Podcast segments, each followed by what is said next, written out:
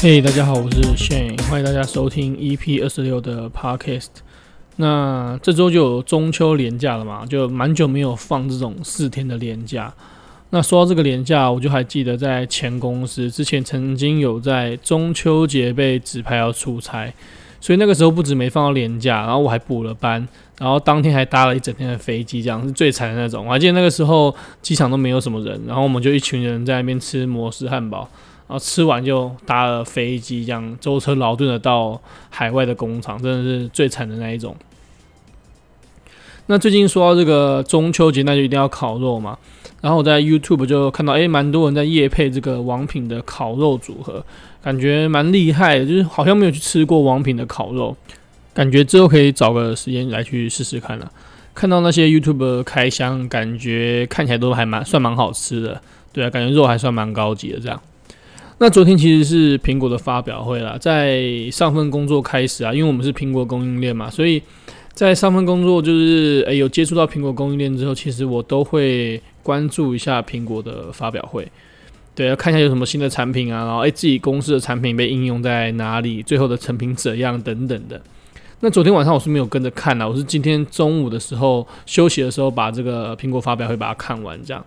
那确实整场下来会觉得说，诶，没有什么特别亮眼的地方啊，就是每次都一定是不管是出 Mac 啊，出 iPhone，出 iPad，都一定是史上最强嘛，史上这个处理器最快，然后史上这个解析度最好，然后相机最强这样。但是我想，不管这个大家怎么喊没新意，通常还是会卖得非常好啦。就通常过一阵子，你发现，诶，大家怎么都换 iPhone 十三了这样。像我之前就认识一些人，就是他们只要一出 iPhone 的新手机，就是一定换，不管你现在手机好还是不好，或是诶、是不是才半年前的刚换，反正只要一出新手机就直接直上最高等级。那我看今年的 iPhone 的颜色啊，好像也有出蓝色嘛，那不知道是不是蓝色今年非常主流啊？因为我看很多的车款呢、啊，好像也都会出蓝色，包包含我自己现在买的这个 Focus，它也是星艳蓝嘛。也是一个蛮主打的颜色，这样。那我之前其实有跟大家分享嘛，就是我在前份公司，其实在离之前有诶、几个案子有上市，这样。那在这次的发表会，其实也有出现，就是换季会换一些颜色嘛。其中一个就是那个磁铁的皮革表带，然后我看今年好像出了白色跟墨绿色的样子。等下我会把那个今年出的款式也贴到 IG 好，让大家看一下，就是之前跟同事一起合作的一个产品。好，那闲聊大概到这边了。今天其实想跟大家分享呢，我在大学期间呢带那个小朋友营队的有趣的事情。那其实说到这个呢，我在大学时期是参加真的非常多营队啦。那其中一个部分呢，就是参加所谓的服务队，跟这种返乡服务这样，然后去带国小的小朋友。那这边要讲一下，为什么我会在这个大学的时候加入阳光椰子这个服务社团呢？那其实主要呢是因为。呃，我的室友，我大学的三位室友呢，他们其实从大一就加入了阳光椰子这个服务社，所以后来呢，整个大学就常常听到他们在寝室里面聊跟这个阳光椰子相关的事情。那听听听听很久之后，觉得好像其实也蛮有趣的，所以在大三的时候就决定说，那不然也参加这个服务社，去跟他们一起去玩好了。那其实，在这个服务性社团里面呢，有两种服务的活动。一种呢，就是说学习中间，我在每个假日去做一个假日服务。那因为是假日服务嘛，所以就会在这个学校附近，就可能都在台北市里面这样。那我记得那个时候就有参加过在新店那块的一个某个国小的假日服务队。那另外一个呢，就是寒暑假的服务队，那就是要准备比较久，可能就是要呃花一点时间，可能。Maybe 几个礼拜，然后大家在我们学校里面就是准备一些道具啊、教案，然后要准备总共有五天的一个夏令营这样。然后因为假日服务队都是要比较早起嘛，通常是礼拜六，然后要早上可能九点八点半就要起床，所以是真的比较痛苦啦。那这个一定也是违反大学生的生活作息嘛，所以假日服务队通常很多人会中途而废，因为可能大家都有很多活动要参加嘛，然后这个。服务队的排二题就被移到很后面，那突然有事情，那就先放弃这个服务队这样。那这边就要再特别讲到为什么这集会叫这个晴天哥哥呢？就是其实那个时候带营队，我们都一定要取外号嘛。那最常大家取外号一定就是自己的名字叠字，或者是小什么小什么小什么。所以我在很多营队里面呢，就直接啊叫森森好了，就最快嘛，或者叫什么哎小森之类的。那我记得那个时候有一次假日服务，我想说哎。换一个新的好了，换一个有创意一点的，然后就想说，那我就要取叫晴天这样。那我记得那个时候取叫晴天的时候，反应还蛮好的，就是诶、小朋友都很容易记住嘛，诶，晴天鹅，晴天鹅。然后有一次我隔了一周才去之后，我一出现，大家就诶、大家诶，晴天鹅怎么来了？这样那还蛮开心的，就大家还蛮容易记住这个名字的。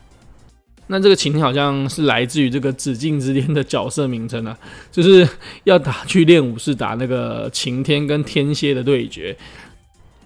但我猜，如果取叫天蝎，应该也会蛮受欢迎的。因为如果我是小国小生的话，我应该觉得这个天蝎哥哥听起来是蛮帅气的。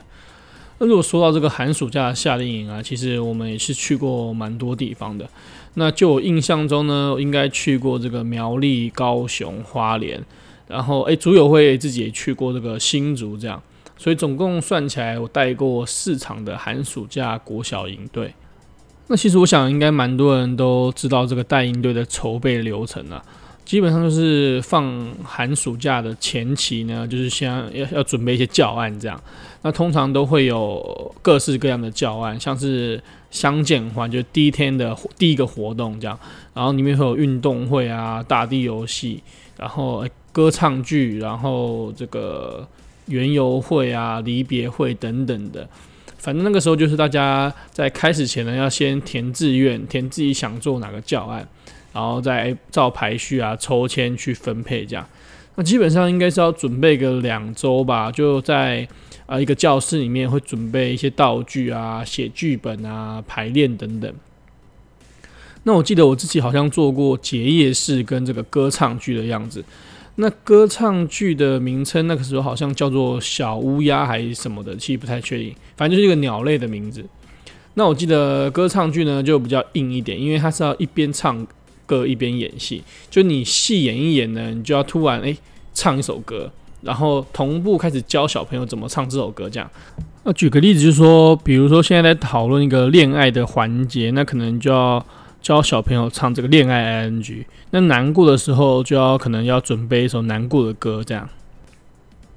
那重点是我其实我的演技的等级大概就是话剧社的演技，基本上是没有任何角色可言呐、啊，也没有任何技巧可言。那就不管分给我什么角色，我都是演我自己这样。对，完全无法驾驭演戏这个项目，但是还好，这个小朋友其实不太介意这个演技的部分呢、他们基本上只要有这个爱情啊，或是有好人坏人，或是有些魔法特别的有趣的呃内容，他们就会看得蛮开心的，然后也会看得蛮入戏的。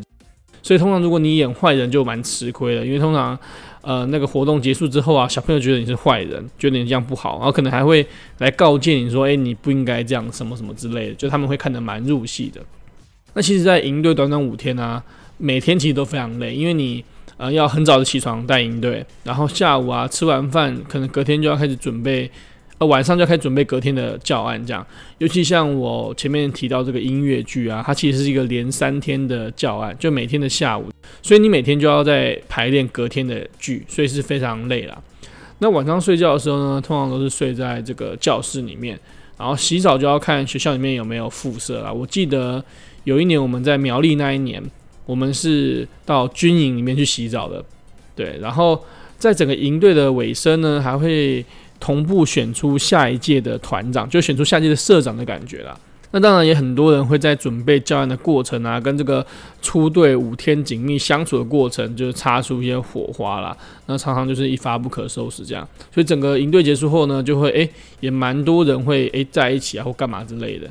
所以这个社团呢、它一开始的口号就招生的口号是这个“阳光椰子爱小孩子”，但是很多人就会把它改成这个“阳光椰子爱女孩子”，就有很多人会在这里面找到另一半这样。那我记得整个结营队结束之后呢，还会有一个叫所谓的队后游，就是诶，大家我们都大学生嘛，办完一个营队就可能要稍微一个庆功出出游一下。我还记得在花莲出队那一次呢，就还有去泛舟这样，所以其实整体是蛮好玩的啦。就如果你喜欢带营队的话，又可以认识新的朋友，诶，参加这种服务性社团其实也蛮好玩的。那其实，在带营队的过程中啊，我觉得。四次下来，其实都有一个准则，就是小朋友一开始都会蛮害羞的，但到第二天呢，他们就开始诶渐渐的放开许多，可能就会很愿意跟你玩啊，然后诶通常一开始都会欺负你居多，但我觉得这些都是他爱你的表现啊，他其实喜欢你，他喜欢跟你玩，所以他才想要欺负你，想要闹你这样，呃，也可能是我自己自认这样啊。